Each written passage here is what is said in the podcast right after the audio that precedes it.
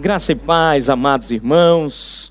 Que alegria poder nesse tempo, nesse tempo tão desafiador, né?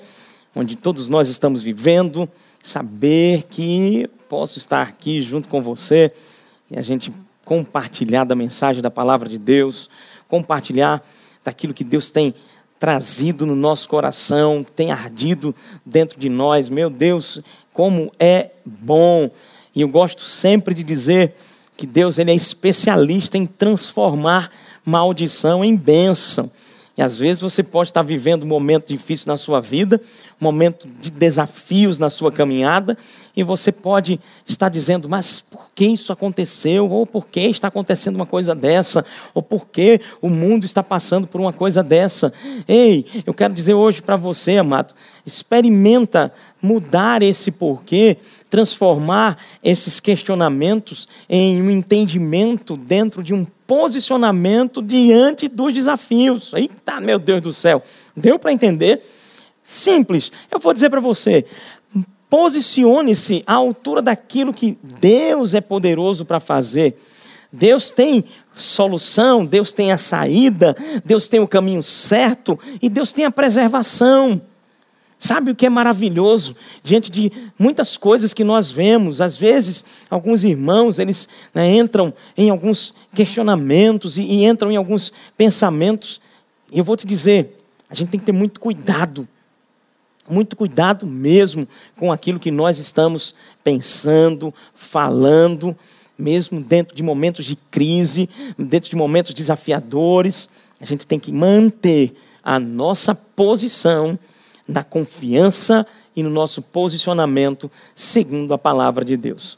Eu tenho aqui um texto, eu quero compartilhar esse texto aqui com você nessa oportunidade, que se encontra no livro de Malaquias.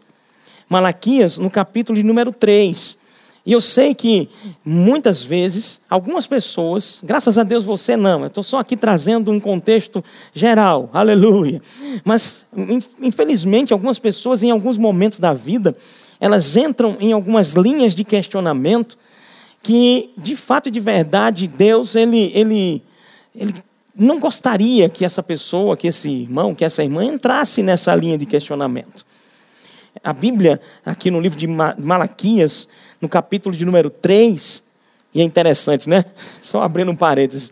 Toda vez que um pregador fala em Malaquias capítulo 3, o que é que as pessoas pensam? Eita, já sei vai ministrar sobre dízimos e ofertas. Não, fica tranquilo. É, depois que Malaquias trata né, sobre essa questão de dízimos e ofertas, é bênção, né, meu irmão? No capítulo 3, no verso 13, tem algo bem sério, que é um tratamento bem sério que Deus vai fazer com o seu povo. Olha que coisa, que, que, que expressão. A Bíblia diz aqui no capítulo 3, no verso 13: as vossas palavras foram duras para mim, diz o Senhor. Olha, que coisa interessante. Nós servimos a um Deus, amado, que Ele interage conosco. Diferente, inclusive, de alguns filósofos né, da Grécia, por exemplo, os epicureus que acreditavam até acreditavam em deuses, acreditavam que poderia existir um Deus, mas que esse Deus não teria é, ligação, não teria influência ou contato com esse ser humano. Eles acreditavam assim. Mas graças a Deus que nós sabemos, e a própria Bíblia deixa bem claro, que nós temos um Deus de amor, um Deus que interage conosco, que tem atenção e zelo pela nossa vida. Meu Deus do céu, é tão maravilhosa a expressão da Bíblia quando a própria palavra diz em João capítulo 3, verso 16: Porque Deus, o Deus Todo-Poderoso, o Criador dos céus e da terra, aquele que é poder, virtude, graça sobre ele, tá, ele é tudo. Ele é o nosso Deus. A Bíblia diz: amou o mundo de uma tal maneira que deu o seu filho unigênito. Ou seja, nós cremos num Deus que intervém na história do homem, abastecendo o homem com aquilo que ele precisa para viver bem nessa terra. Aleluia! Agora, é claro que cabe ao homem atentar para esse presente, para essa dádiva, para essa comunhão, para esse contato direto. E deixa eu te dizer, a palavra mesmo diz que Ele é o nosso sustento, é a nossa fortaleza, Ele é o nosso escudo. Olha que Deus maravilhoso que nós servimos, que nós vivemos, e vivemos para Ele. E Ele nos ama de um modo tão grande, tão maravilhoso. E aqui nesse texto, nós podemos observar algo bem sério. Deus falando que aquele povo tinha expressado algo que foi sério. E o próprio Deus dizendo: Olha, as vossas palavras foram duras demais para mim. Meu Deus do céu. E eu quero falar, mesmo nesse tempo, amados, nós precisamos manter uma atenção até para que a gente não fira esse elo de comunhão, de comunicação que nós temos com o nosso Deus, partindo para quê? Partindo para murmuração. Deixa eu te dizer uma coisa, murmuração vai vai mexer com esse contexto dessa comunhão que Deus tem conosco, amado. Tenha atenção em relação a isso. Nesse tempo, não abre a tua boca para murmurar, não abre a tua boca para ficar questionando. Ah, mas por que isso? Por que aquilo? Deixa eu te dizer não só nesse tempo, mas em todo o tempo. Sabe que nós precisamos entender o Deus amoroso que nós vivemos e servimos, e que Ele está vendo. Ele abastece, Ele supre, e eu declaro sobre a sua vida, meu amado, essa proteção pela palavra, essa estrutura cultura celestial vindo, sabe? A Bíblia diz que no tempo da adversidade, a palavra diz que Ele vai nos ocultar no seu pavilhão. Você quer coisa melhor do que essa, meu amado? Eu me lembro, quando nós lemos a Bíblia, nós vamos observar Deus ali com Daniel. Daniel, ele estava na cova dos leões, por um motivo certo diante de Deus, por um motivo justo, de não se render a descumprir os princípios da sua vida com Deus. Mas ele estava ali, mas ali Deus estava com ele. Agora imagine se Daniel, no meio da cova, meu Jesus amado, tivesse começado a partir para murmuração, para questionar, mas Deus, eu obedeci a tua palavra, eu fiz o que tu disseste. Eu estou aqui nessa cova, olha o leão vindo aí. Não.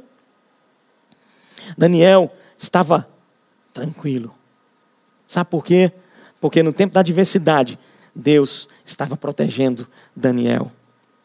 Sadraque, Mesaque e Abidinego, você sabia que eu ia entrar nesses três? Você sabia que eu ia falar também desses três? Aleluia, nós temos o mesmo Espírito.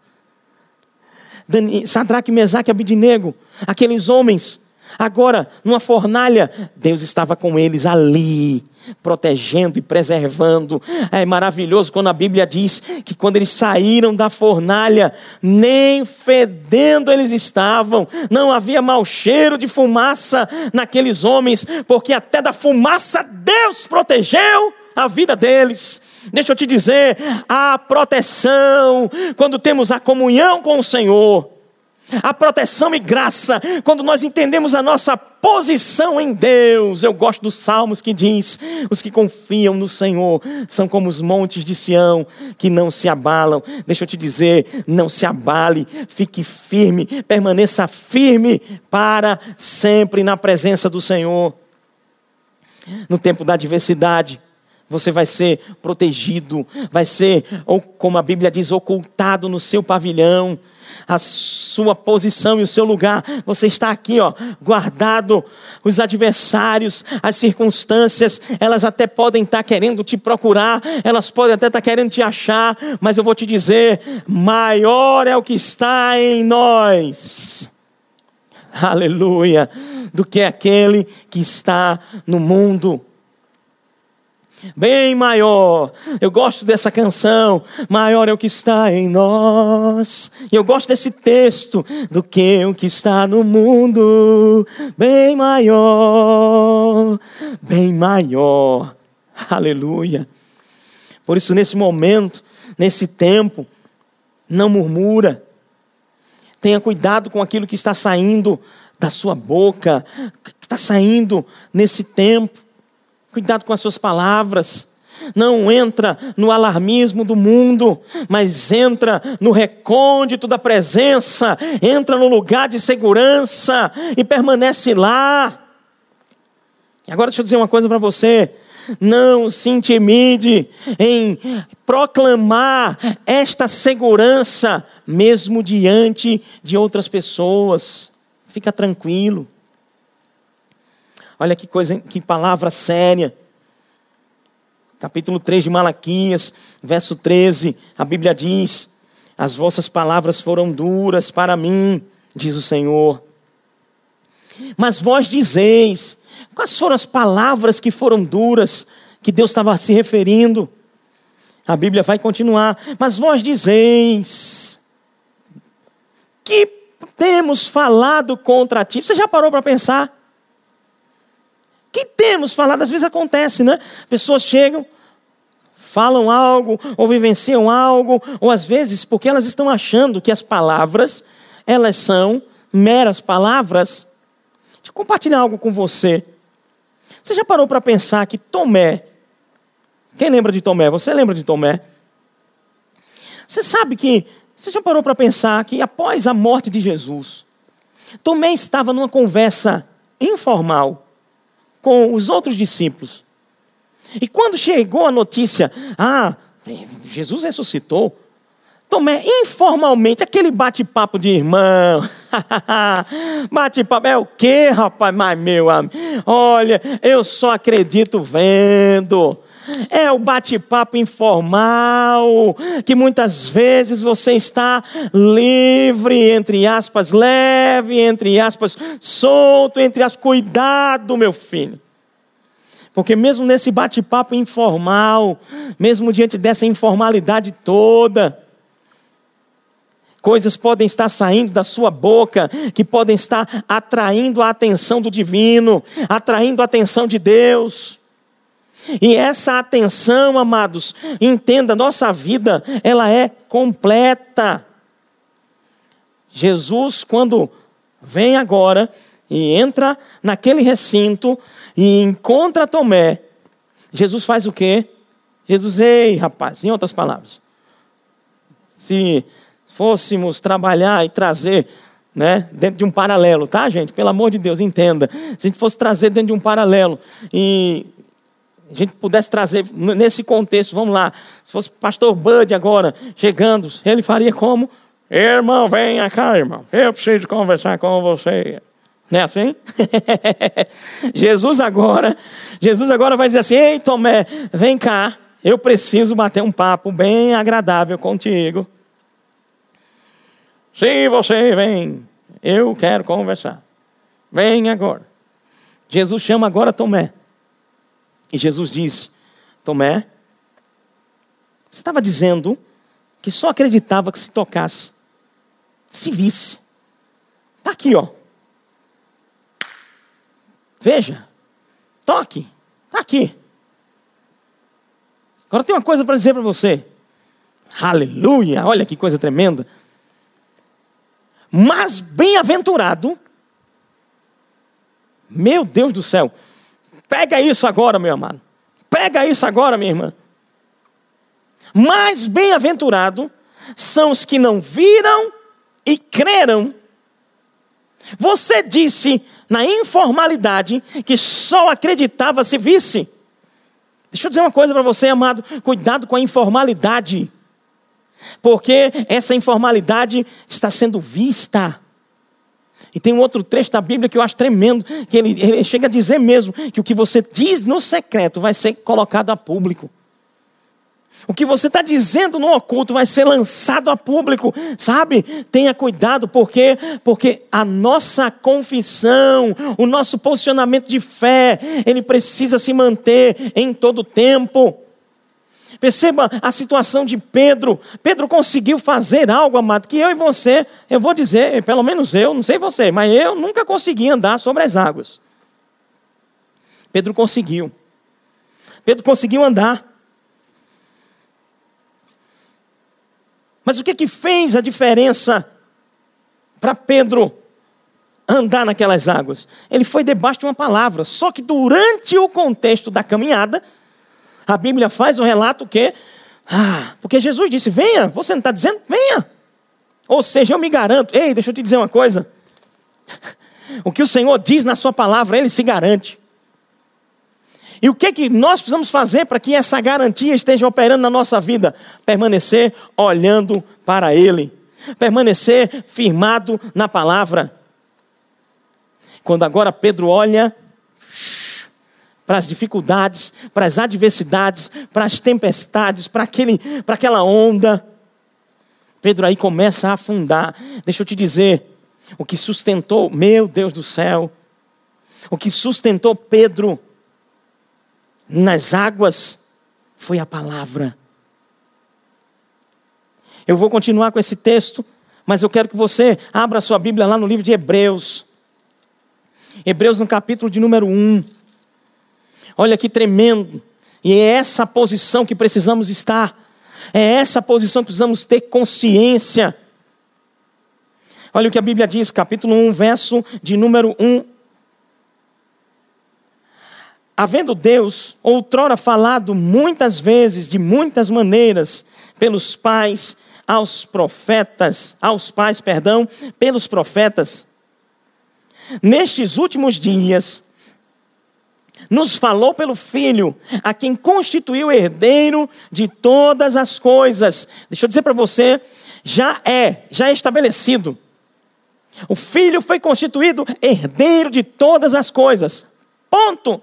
É, é estabelecido. Agora olha que tremendo.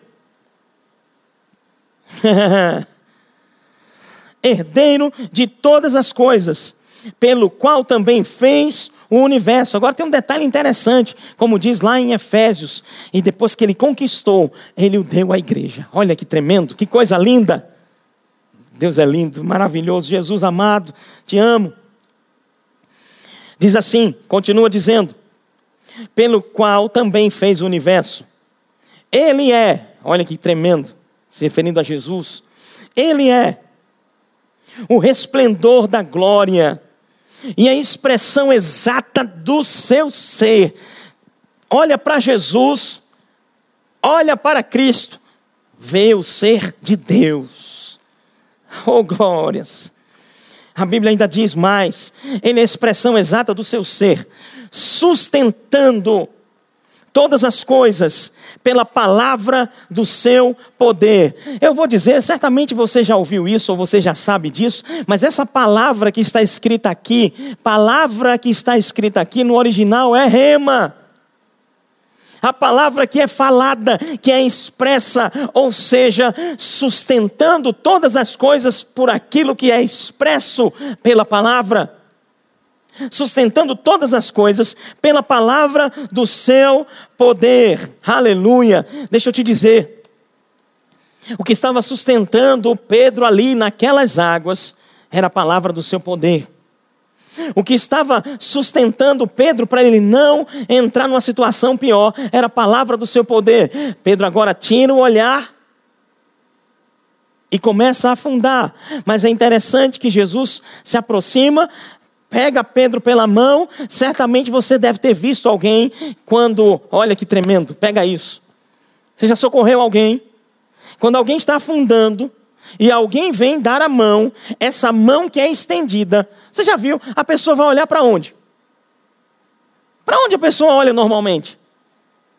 Eu posso imaginar, amado, naquele momento, Pedro agora afundando, agora a mão se estende, aleluia, a palavra do seu poder e ele agora olha para a mão que se estende.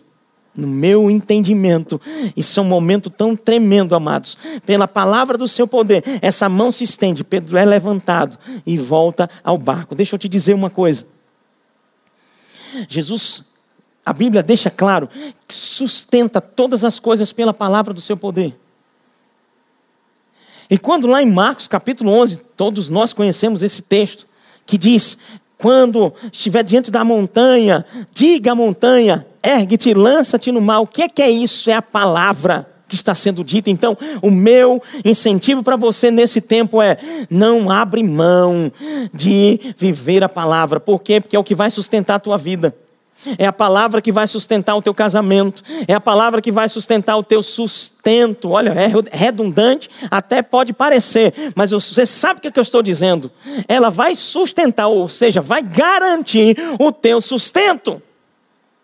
Como vai ser, Senhor? A palavra do seu poder. Pai, obrigado, porque o Senhor, segundo a sua riqueza, há de suprir cada uma das minhas necessidades. Eu estou sustentado, eu estou agarrado. Deixa eu te dizer uma coisa nesses tempos onde nós vemos tantas situações se, se, levantando, tantas coisas acontecendo nesse mundo, o que é que nós percebemos? Que o mundo, como diz lá em Jeremias, não se glorie o sábio na sua sabedoria, nem o justo, nem o rico na sua riqueza, nem o forte na sua força. Sabe que tinha muita gente se gloriando na sabedoria, se gloriando na riqueza, se gloriando na força, mas chegou um momento na história da humanidade que os homens ficaram olhando e dizendo assim: agora o dinheiro não pode pagar, agora a, a, a sabedoria ainda não alcançou o resultado, a resposta, agora a força não consegue chegar, e agora como é que vai ser? O natural não consegue agarrar porque não tem mais. Agora o sustentáculo dos homens, ter o dinheiro e não conseguir comprar. Veja que coisa, dentro de um aspecto natural, eu estou falando para você, mas graças a Deus, porque nós temos algo que, que nós nos sustentamos, nós temos algo que garante a nossa existência nessa terra, nós temos algo que nos protege, que nos oculta no seu pavilhão no tempo da adversidade. Fica nesse lugar fica nesse lugar que é a presença de Deus. Você percebe então, voltando àquele contexto de Malaquias, aquela conversa que estava chamando a atenção de Deus. Lembra que eu falei ali de Tomé? Jesus chamou a atenção dele seriamente, disse: Olha, Tomé, você precisa crer. Cuidado com conversa informal. Agora, olha, o que, que aqueles homens estavam conversando ou o que eles estavam dizendo? Meu Deus do céu. Eles estavam dizendo: inútil é servir a Deus, que nos aproveitou, temos cuidado em guardar os seus preceitos, em andar de luto diante do Senhor dos Exércitos. Ora, pois, nós reputamos por felizes os soberbos. Olha que coisa séria aquele povo estava dizendo. Que situação séria.